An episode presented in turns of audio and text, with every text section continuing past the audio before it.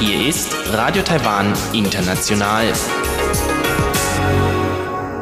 Hier ist Radio Taiwan International aus Taipei, Taiwan. Herzlich willkommen. Vorweg der Programmüberblick über unser 30-minütiges Programm vom Mittwoch, den 8. April 2020. Wie immer beginnen wir zuerst mit den Nachrichten des Tages, anschließend das Kulturpanorama. Dort geht es um die virtuelle Pressekonferenz mit dem Performancekünstler Erwin Wurm. Danach das Wirtschaftsmagazin. Dort geht es um die Wirtschaftsprognose und den Einfluss der Coronavirenkrise auf Asien. Und Sie erfahren, was das, wie teuer das Tanken in Taiwan geworden ist. Hier ist Radio Taiwan International mit den Tagesnachrichten vom Mittwoch, den 8. April 2020. Die Schlagzeilen. Covid-19-Infektionen steigen um 3 auf 379 Fälle. Vizepräsident Chen drückt BBC gegenüber die Hilfsbereitschaft Taiwans beim Kampf gegen Covid-19 aus. Und der Erfinder der N95-Masken ist ein gebürtiger Taiwaner. Und nun die Meldungen im Einzelnen.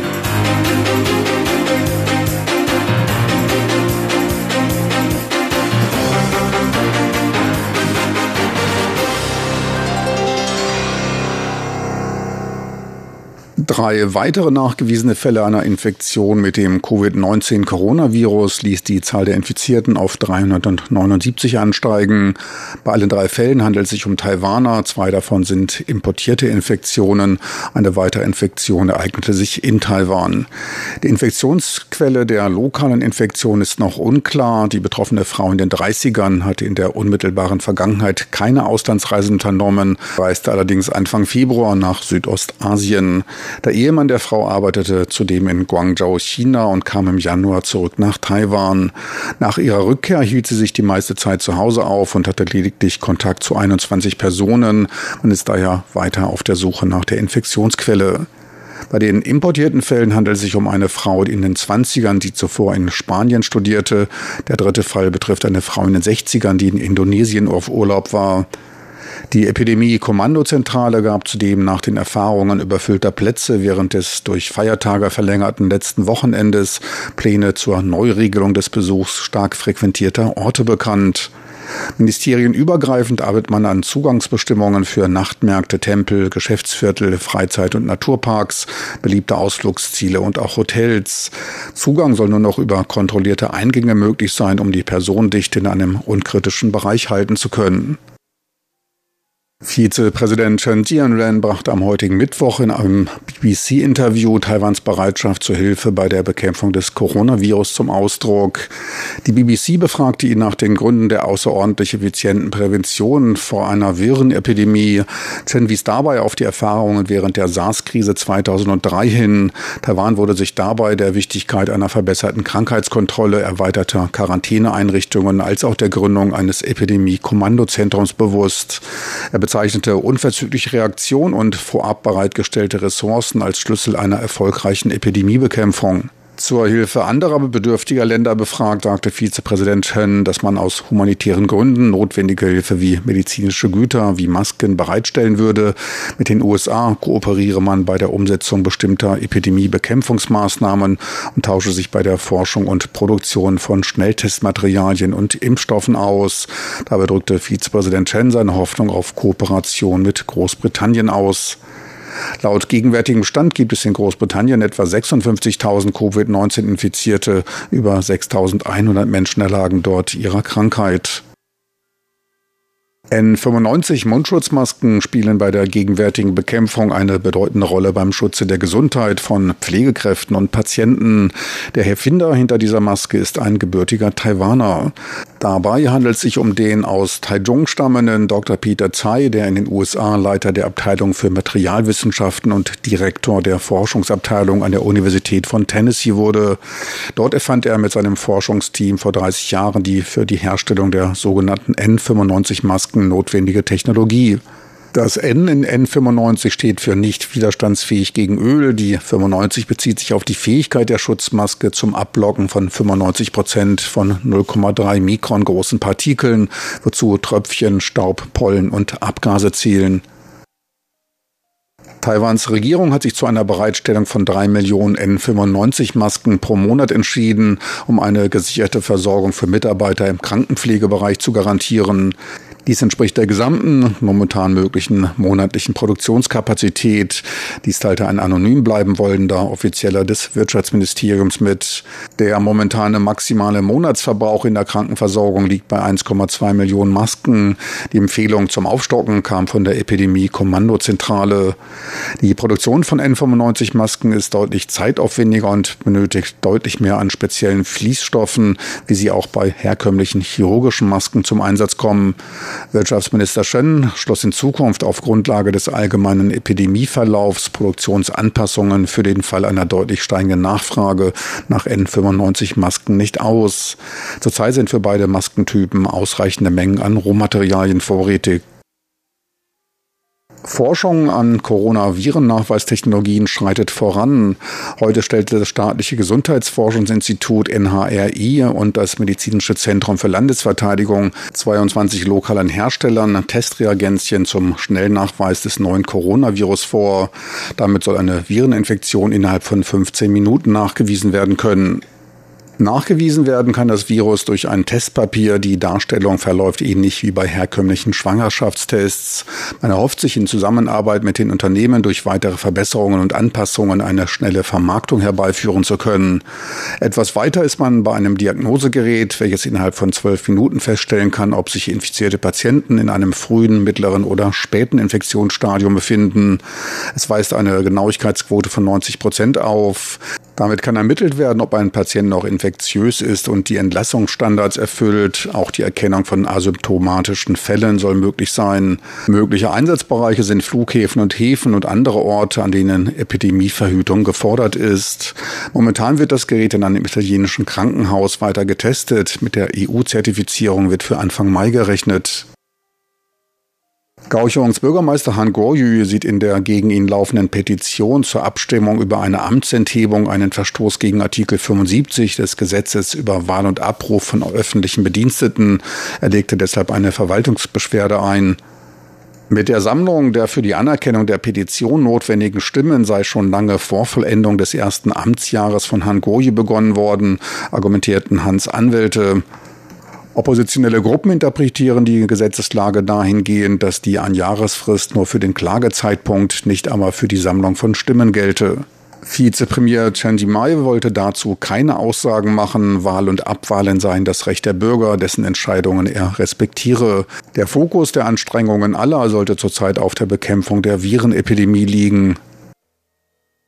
Und nun zum Börsengeschehen. Der Aktienindex TAIEX konnte am heutigen Börsentag weiteren Boden gut machen und um 141 Punkte bzw. 1,4 Prozent zulegen.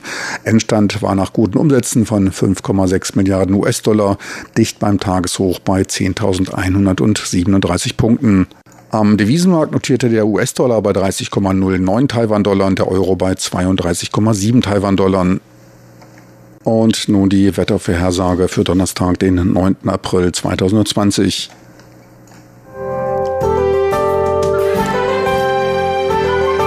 Das Wetter.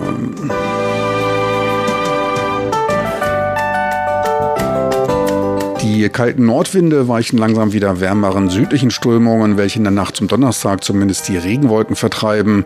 Lediglich an der Ostküste ist es bewölkt und ab und zu fällt dort noch ein Regentropfen. Die Tiefstemperaturen bewegen sich in der Nacht zwischen 17 und 20 Grad Celsius. Tagsüber zieht es sich im Norden dann doch wieder ein wenig zu, bei leichter Niederschlagsneigung im Rest des Landes heiter bis sonnig bei 21 bis maximal 26 Grad.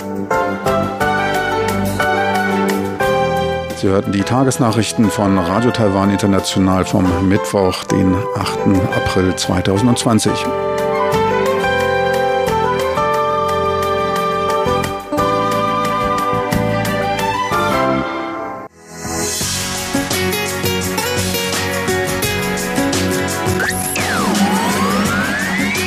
Radio Taiwan, international aus Taipeh.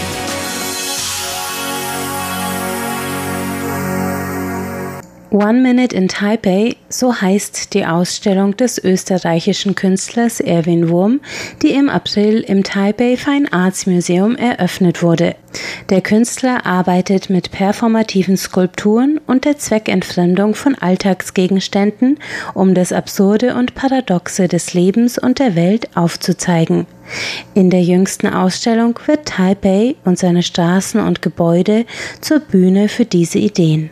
Letzte Woche haben wir bereits einen Rundgang durch die Ausstellungseröffnung gemacht. Heute hören wir mehr von dem Künstler selbst und zwar jetzt im Kulturpanorama. Kulturpanorama auf RTI. Herzlich willkommen im Kulturpanorama. Es begrüßt Sie heute Karina Rother und mir ist aus Wien ein ganz besonderer Gast zugeschaltet. Und zwar sind wir heute im Gespräch mit dem renommierten Performance-Künstler und Skulpturenmacher Erwin Wurm. Herzlich willkommen, Herr Wurm. Guten Tag. Guten Tag. Ihre Ausstellung One Minute in Taipei ist ja am 1. April im Taipei Fine Arts Museum eröffnet worden.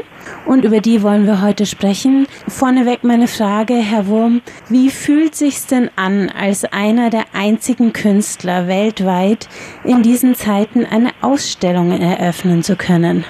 Ja, das war, war lange nicht klar, dass das überhaupt so passieren wird, denn wir haben zigmal hin und her überlegt und mhm. auch das Museum, ob wir verschieben sollen oder canceln sollen verschieben war blöd, weil dann hat man, hat man keinen anderen Termin ähm, äh, gefunden und canceln wollten beide nicht. Also blieb uns nichts anderes übrig, das so zu machen. Und ich bin äh, sehr glücklich, dass das überhaupt so funktioniert hat.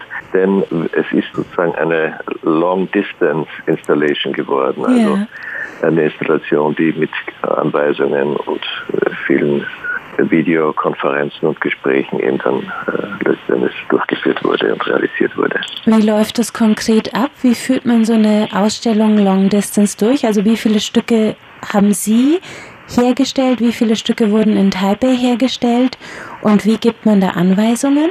Ja, also es war so, dass der Grundsatz an Arbeiten, das waren, glaube ich, elf Fotos, die ich im Jahr 2000 in Taipei schon selbst gemacht habe. Da mhm. gab es eine Biennale, die bei Taipei Biennale, und da war ich ein Teil davon und war dort und habe diese Fotos gemacht. Diese Fotos haben wir dann, wurden dann vergrößert und als Form von einer Tapete, Wandtapete auf die Wände appliziert. Dann war es sozusagen erwünscht, oder ich wollte auch hinfliegen und eine neue Serie machen, also nach 20 Jahren sozusagen, eine neue Serie an Fotografien machen. Und das Thema Coronavirus war aber schon so vehement in Asien zu der Zeit, wie ich hätte kommen sollen, dass ich nicht fliegen wollte, weil ich eine relativ starkes Asthma habe und ich gehöre zur gefährdeten Gruppe und daher kam das für mich nicht in Frage.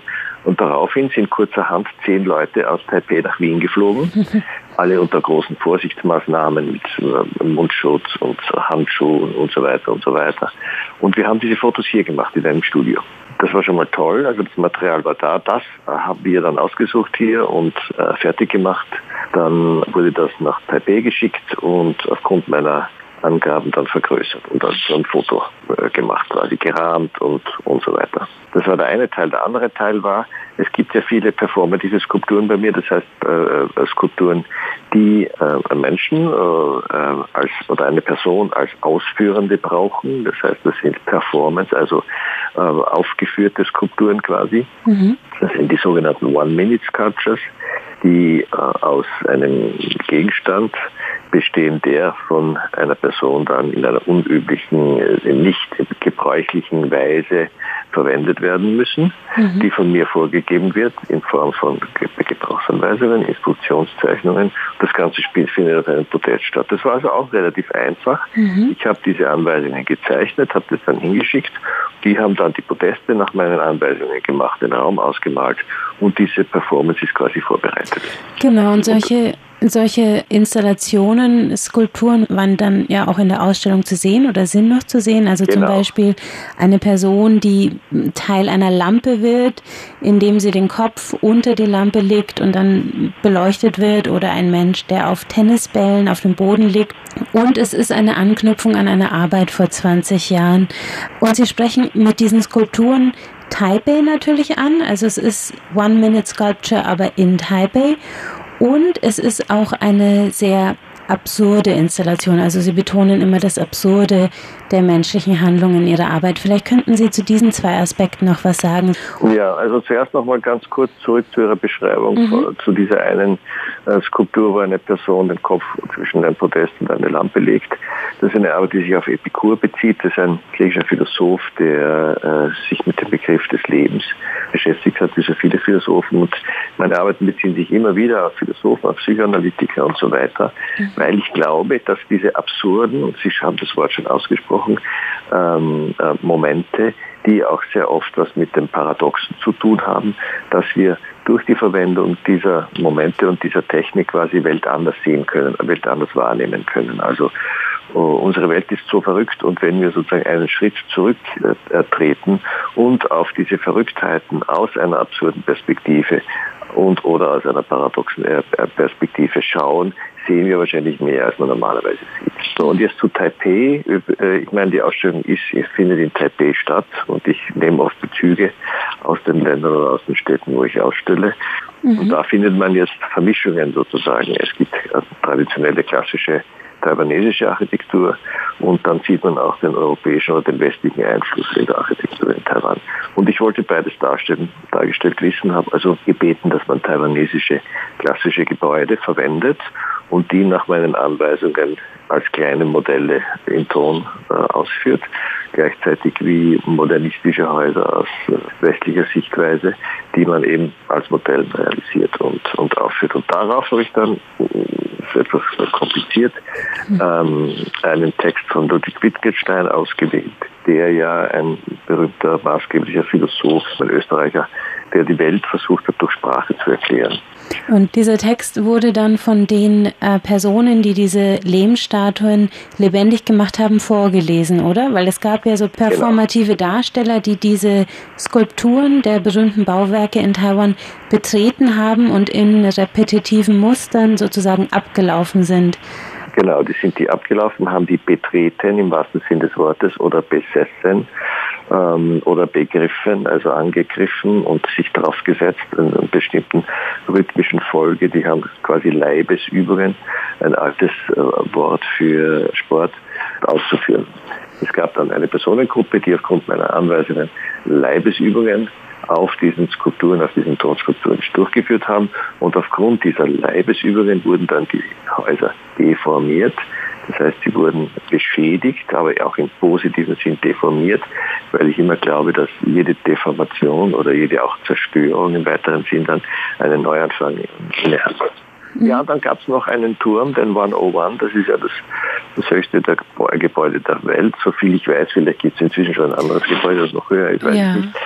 Und ich, ich habe den nachbauen lassen, als auch als kleines Modell, äh, so über fünf Meter hoch, ja, also so hoch er in den Raum hineingepasst hat. Und dann habe ich daraus einen Kletterturm gemacht. Also die Besucher dürfen jetzt diesen Turm erklettern, sozusagen in Besitz nehmen, umfassen, sich draufhängen, sich hinaufziehen. Also mit dem Turm spielen und ihn quasi unter Anführungszeichen in, Begriff, äh, in Besitz nehmen.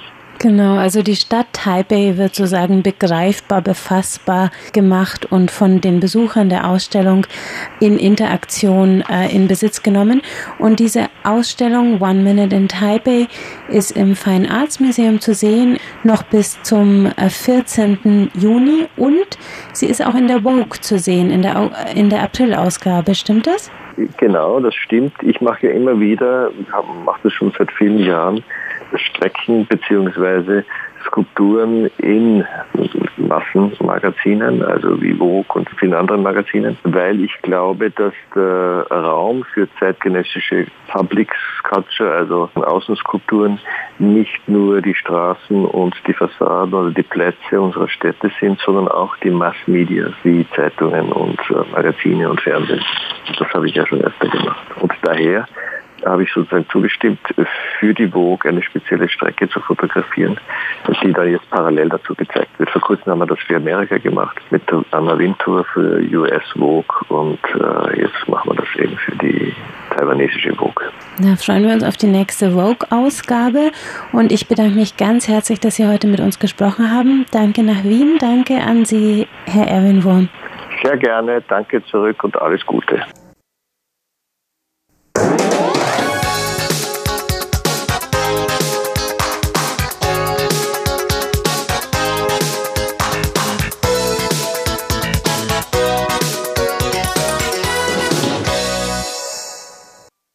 Herzlich willkommen beim Wirtschaftsmagazin. Es begrüßt Sie Frank Pewitz. Themen heute die Einschätzung der Wirtschaftsentwicklung im Rahmen der Coronavirenkrise für Asien durch die DGS Bank aus Singapur. Weiterer Themenpunkt sind die neuen Benzinpreise. Die Auswirkungen der weltweiten Lockdowns, also Absperrungen zur Bekämpfung der Covid-19-Krankheit, werden laut der in Singapur ansässigen DBS-Bank eine Rezession von historischem Ausmaße verursachen. Dies teilte die Bank in ihrem heute veröffentlichten Bericht zur Tiefe und Dauer der globalen Rezession mit. Betrachtet wurden dabei die G3-Länder bzw. Zonen USA, Japan, die Eurozone als auch elf Länder Asiens. Für die USA geht man von einer Schrumpfung des Bruttoinlandsprodukts von 5 Prozent aus. Chinas Wirtschaft soll 2020 nur noch um 2 Prozent wachsen. Trotz der Wiederaufnahme der Arbeit in China und einem Erreichen des Hochs an Infektionen in einigen anderen Ländern sieht man für das zweite und dritte Quartal einen scharfen Einschnitt bei der Wirtschaftsaktivität. Dabei hofft man, dass durch Massenherstellung und Verteilung von Schutzausrüstung und Schnelltestsätzen die Weltwirtschaft ab dem vierten Quartal wieder die Trendwende einleiten kann. Generell geht man aber davon aus, dass der Ausfall eine Belastung für Haushalte und die Bilanzen der Unternehmen bedeutet.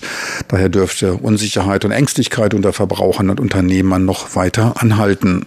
Für die Wirtschaft der Eurozone prognostiziert man einen Rückgang der Wirtschaftsleistung um 4,5 Prozent. Japans Wirtschaft soll um 3 Prozent schrumpfen.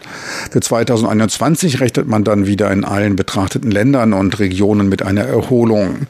Relativ glimpflich soll der Wirtschaftseinbruch in Indonesien, den Philippinen und Vietnam verlaufen. Dort wird mit einem Rückgang von 2,5, 1,9 bzw. 2,6 Prozent gerechnet.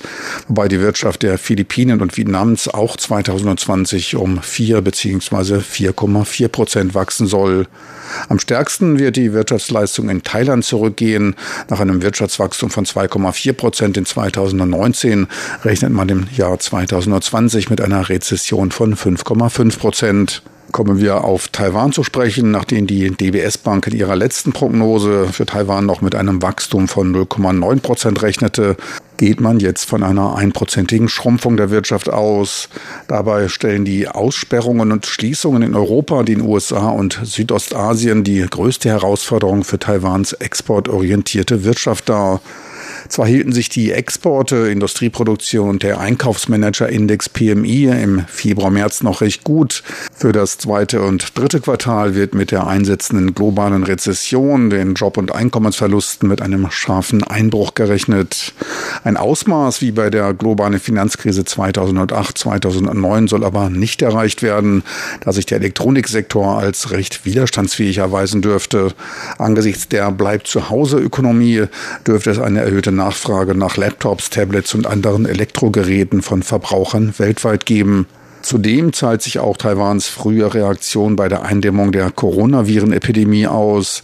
Die Bereiche Transport, Einzelhandel und Erholung, als auch die Arbeitsaktivität insgesamt standen Ende März noch bei 75, 90 beziehungsweise 100 Prozent des normalen Niveaus und lagen damit in Asien im vorderen Bereich.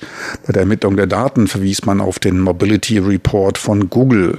Die wirtschaftlichen Verluste in Taiwan dürften daher niedriger als in Singapur, Hongkong und Südkorea Korea ausfallen. Des Weiteren erwartet man von der Zentralbank im zweiten Quartal eine weitere Absenkung des Diskontsatzes um 0,125 Prozent auf 1 Prozent.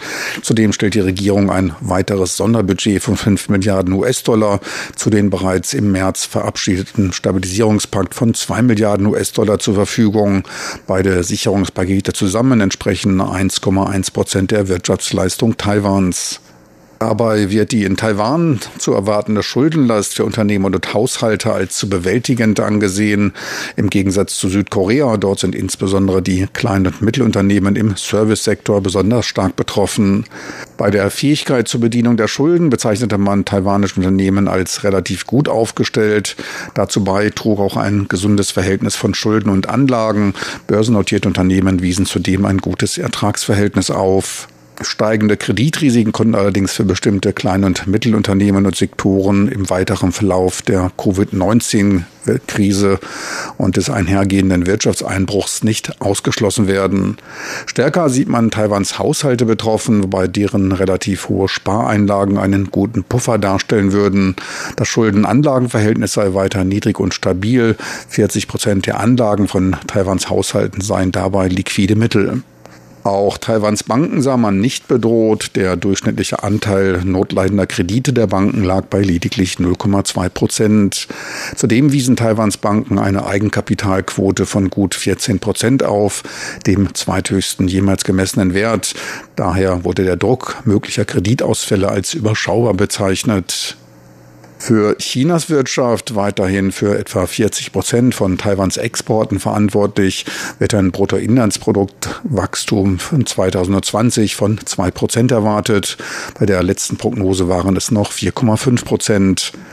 Zwar nimmt man dort teilweise wieder die Arbeit auf, doch führte der lange Stillstand zu einem Mangel an Arbeitskräften. Die Zulieferketten sind teils unterbrochen, es fehlt an Vorprodukten und es bestehen für die Bereiche Transport und Logistik weiterhin Behinderungen, wodurch der Großteil der Produktion daher weiter unterhalb seiner Auslastungsgrenze operiert. Zudem wird es für das zweite Quartal mit einem deutlichen Rückgang bei den Exporten gerechnet. Bei aggregierter Betrachtung erscheinen diese Auswirkungen verhältnismäßig harmlos.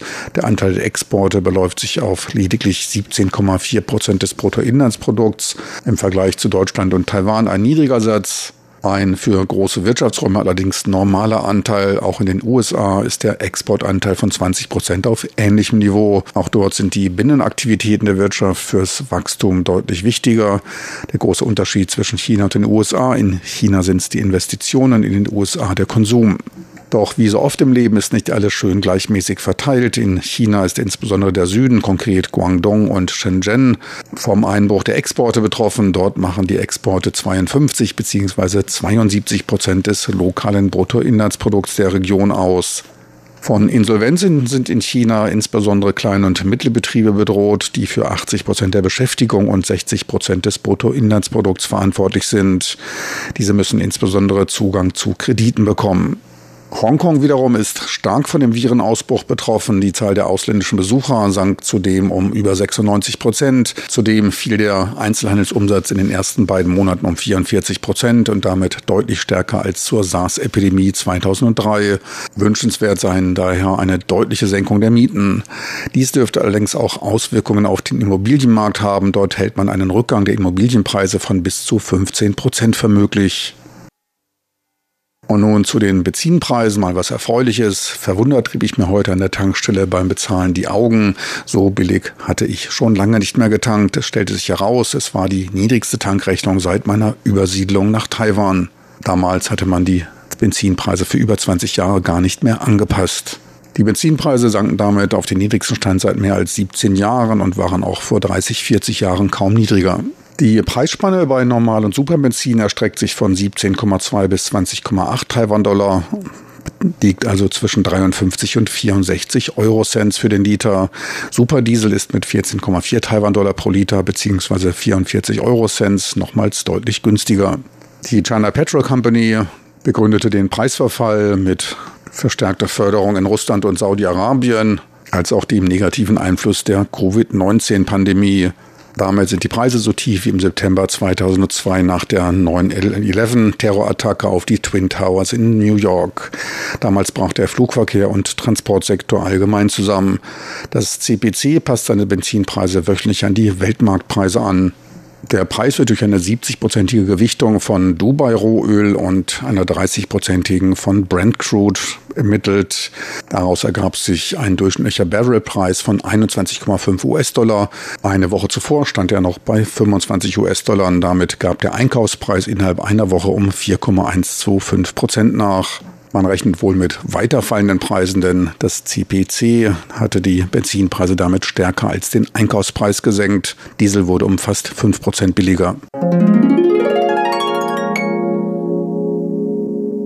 Meine lieben Zuhörer, so viel für heute von Radio Taiwan, so viel für heute vom Mittwoch, den 8. April 2020. Besten Dank fürs Interesse. Bis zum nächsten Mal. Tschüss und auf Wiedersehen von Radio Taiwan International.